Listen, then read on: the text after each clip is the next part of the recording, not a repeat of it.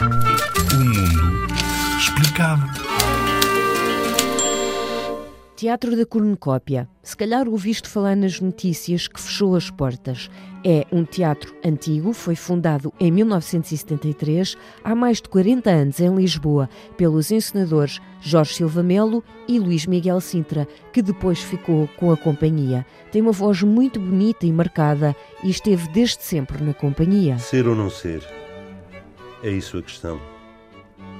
Será mais nobre deixar que o espírito suporte os golpes e as setas da fortuna ultrajante? É uma companhia histórica que tentou, em 40 anos, pensar muito no teatro. Fizeram peças de autores que se calhar até já ouviste falar: Shakespeare, Gil Vicente ou Camões. Fez 126 criações, 25 textos dramáticos portugueses, dezenas e dezenas de atores de várias gerações, encenadores convidados trabalharam com esta companhia.